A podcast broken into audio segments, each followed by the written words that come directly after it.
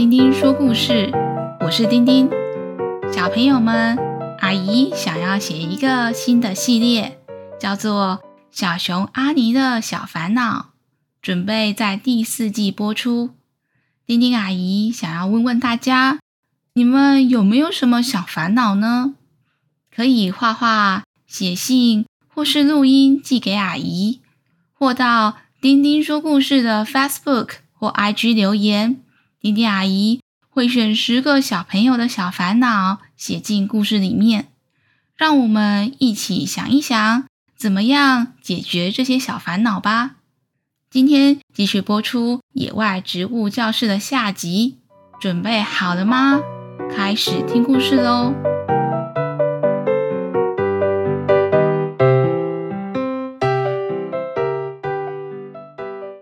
上次我们说到。小杨老师要教导大家有毒的植物，并对大家说：如果没有认真上课学习，不小心吃下有毒的植物，严重的话很可能会死翘翘。老师的这番话让正在打瞌睡的小猪都吓醒了，小刺猬则是害怕的缩成了一颗球。晨晨却非常聚精会神的想要了解更多的知识。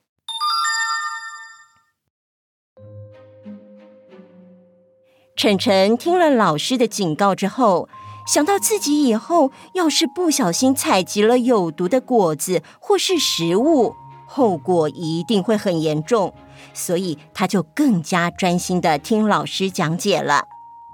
老师说。如果不小心吃了有毒的植物，身体会很不舒服。这世界上的有毒植物很多，有上千种。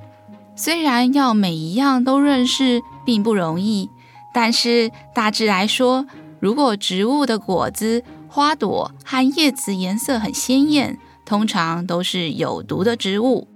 老师拿出了很多颜色漂亮的植物图案，并继续说。像是这些图上的植物都是有毒的，不能吃哦。哇，好神奇哦！没想到这么漂亮的小蘑菇，还有这么鲜艳缤纷的漂亮花朵，竟然会和大家中毒。还有一些植物会伪装成可以吃的植物，是植物界的诈骗师。最有名的就是姑婆芋，它看起来跟芋头完全一样。如果误吃了姑婆芋，会舌头发麻、肚子痛。听到老师讲到了关键字“芋头”，很喜欢吃芋头的小猪马上举手发问：“嗯嗯，老师，我很爱吃芋头，芋头好香哦，而且紫色的芋头好漂亮。嗯嗯，我的爸爸妈妈要怎么样才不会摘到有毒的芋头啊？嗯，我每餐都吃好多芋头，哎。”妈妈说：“我是芋头大魔王，芋头到我手上就不见了哟。”要分辨芋头能吃不能吃，就要用到芋头的分辨法宝——水。如果水滴在叶子，会变成水珠，就是可以吃的芋头；如果水滴在叶子上，水像是溜滑梯的滚下来，就是毒芋头。晨晨听到老师的讲解，马上记下来。采集食物要带水壶，水不但可以喝，还可以分辨食物，非常好用。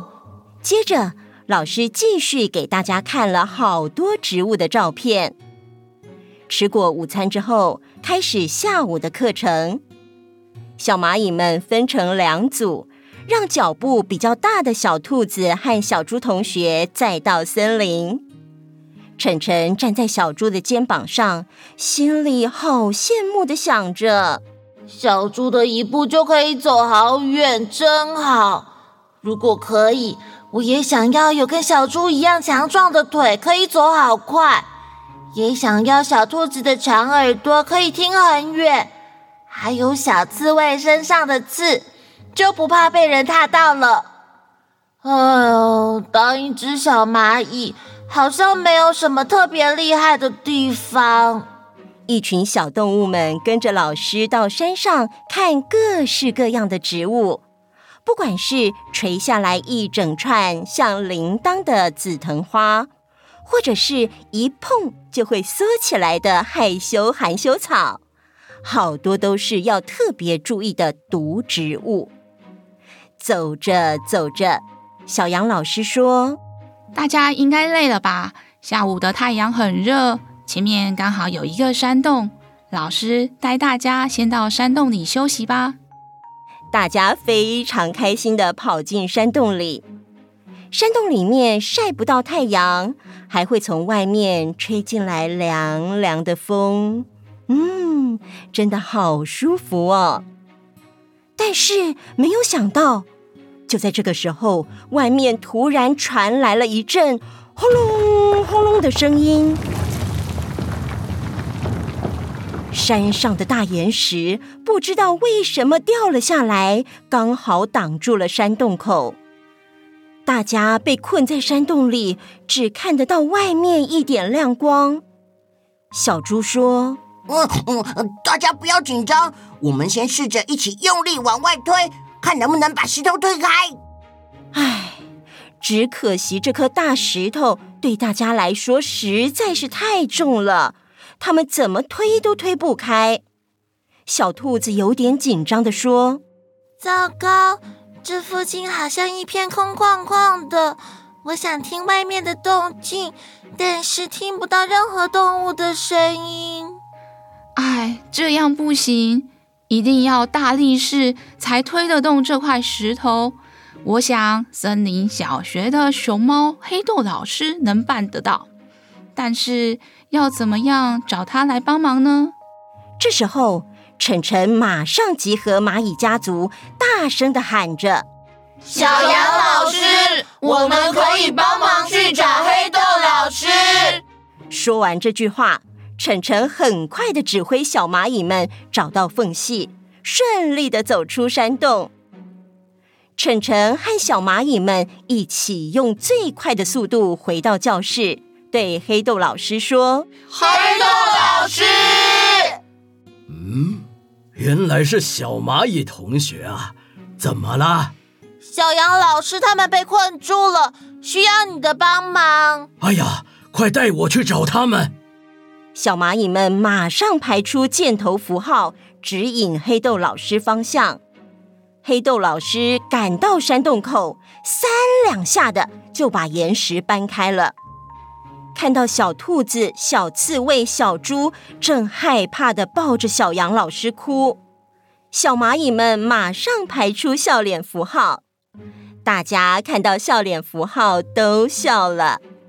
小杨老师说：“谢谢晨晨，还有小蚂蚁们，有你们真好，因为你们，我们才能顺利获救。”晨晨在这时候突然了解到。我们蚂蚁虽然体型小，可是就是因为小，所以动作很灵活，而且我们有最团结，永远在旁边帮助自己的家人。这就是当一只小蚂蚁最棒的地方。后来，大家都带着满满的植物知识离开学校，开心的回家了。晨晨和小杨老师说拜拜的时候，心里想。一定要再来报名森林学校的课程，因为上课和学习实在是太有趣了。结束。